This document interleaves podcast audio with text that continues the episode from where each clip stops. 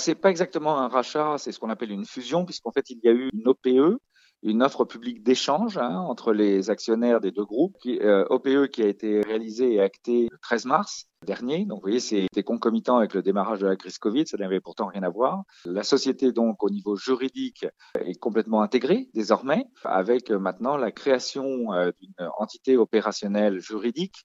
Donc, c'est pas simplement une division, euh, mais c'est une entité juridique qui s'appelle Interaction, virgule, Digital Realty Company, responsable de toutes les activités du groupe pour la, zone IMIA, c'est-à-dire euh, Europe, Moyen-Orient, Afrique. Ça, c'est très important parce que l'adossement au groupe euh, DRT nous permet d'avoir euh, des moyens capitalistiques sans commune mesure avec euh, ce que nous avions, même si Interaction valait très cher. Hein, on dépassait les 7 milliards d'euros de valorisation boursière à la bourse de New York. Mais maintenant, on fait partie d'un groupe beaucoup plus gros, beaucoup plus important, surtout présent sur les cinq continents et avec une capitalisation boursière, si je me rappelle bien, vendredi soir dernier, de 36 milliards.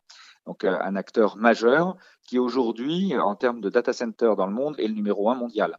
Alors ça, c'est très important, non pas d'être numéro un, mais ce qui est important, c'est de pouvoir assurer la stabilité financière de nos investissements pour continuer à accompagner nos clients, et puis également d'avoir cette capacité qui dépasse largement l'ancien champ d'activité européen d'interaction pour pouvoir accompagner nos clients français, euh, aussi bien euh, au Brésil, en Australie, au Japon et aux États-Unis qu'en Europe. Et, et, ça, ça nous permet d'avoir effectivement une, un partenariat sûrement renforcé avec la plupart de nos clients.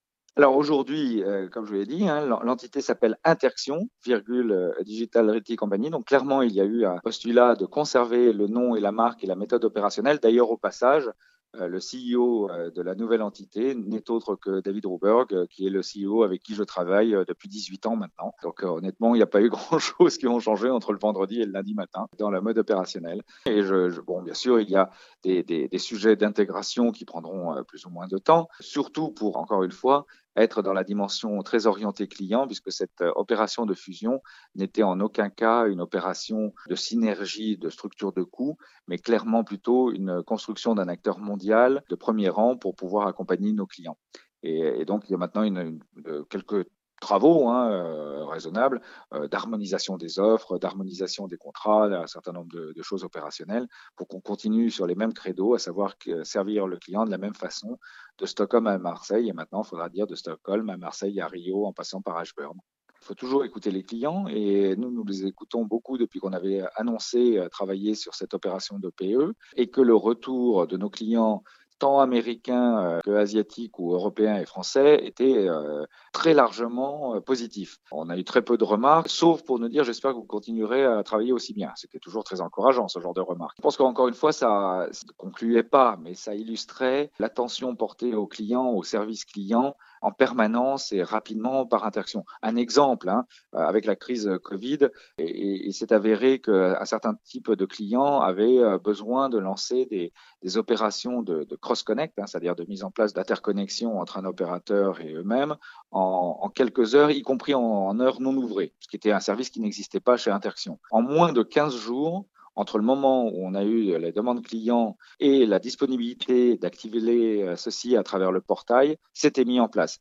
15 jours pour un groupe comme Interaction qui était en pleine fusion avec euh, Digital Realty, je pense que ça témoigne euh, d'une volonté d'accompagner nos, nos, clients, y compris quand il s'agit de créer même un service indirectement et de le déployer en moins de 15 jours sur un portail. C'est tout l'enjeu. C'est l'enjeu, c'est de euh, de pouvoir euh, partager euh, la, cette culture du client qu'a Interaction et aussi Digital Realty pour pouvoir ce coup-ci travailler au niveau mondial parce que nos clients, pour beaucoup, pas tous, mais pour beaucoup, sont des acteurs présents au niveau mondial et étaient déjà très présents chez DRT et vice-versa.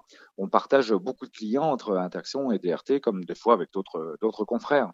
Et il y a effectivement un souci ou un intérêt plutôt pour nos clients de pouvoir avoir un seul portail, une seule façon d'opérer, qu'on soit dans un ancien data center DRT ou qu'on soit dans un ancien data center Interaction.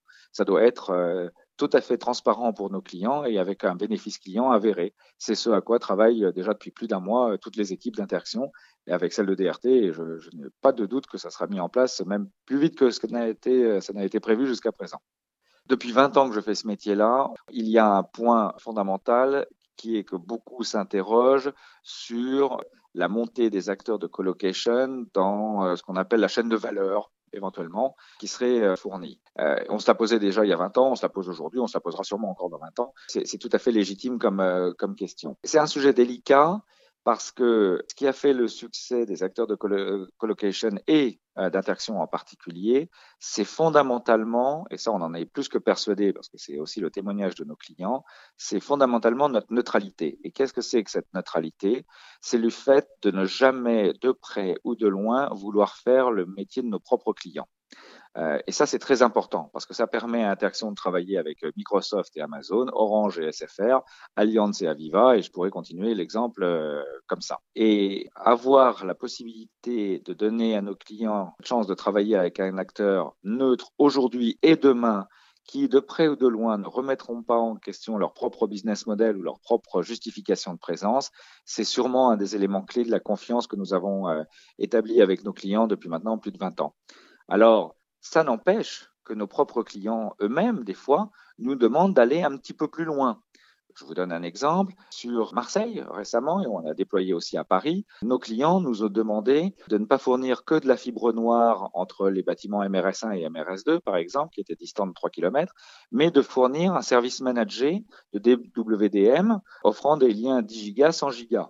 On a été assez réticents au début c'est aussi le métier d'un certain nombre de nos clients réseau qui font notamment ce qu'on appelle les, acteurs de local loop, hein, c'est-à-dire de réseau métro, qui euh, ont pour mission justement d'offrir des services managés de bâtiment à bâtiment pour des, des services type des liaisons 10 gigas ou 100 gigas. Est-ce que d'un côté, il faut aller vers les clients qui nous demandent ce qu'on appelle en anglais du one-stop shop, c'est-à-dire de pouvoir tout acheter chez le même euh, prestataire, une partie des hébergements sur MRS1, une partie sur MRS2, la liaison sécurisée entre les deux et, ainsi de suite, ou est-ce que d'un autre côté, il faut sans arrêt, comme on l'a fait jusqu'à présent, renvoyer vers les acteurs de boucle locale en disant chacun son métier.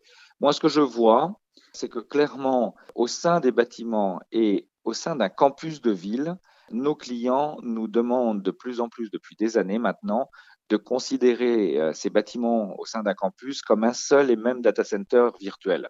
Et donc de s'affranchir, de passer par une, une tierce partie pour les éléments d'interconnexion de bâtiment à bâtiment. C'est l'attente du marché. Et euh, quand, quand, le marché est dans ce cas-là, alors Interaction bouge en même temps, bien sûr, que le marché. L'anticipe peut-être pas, le pousse pas, mais quand, quand la, la, la, demande de nos clients fidèles est là, effectivement, on essaye de trouver une solution pour que, répondre à leurs besoins.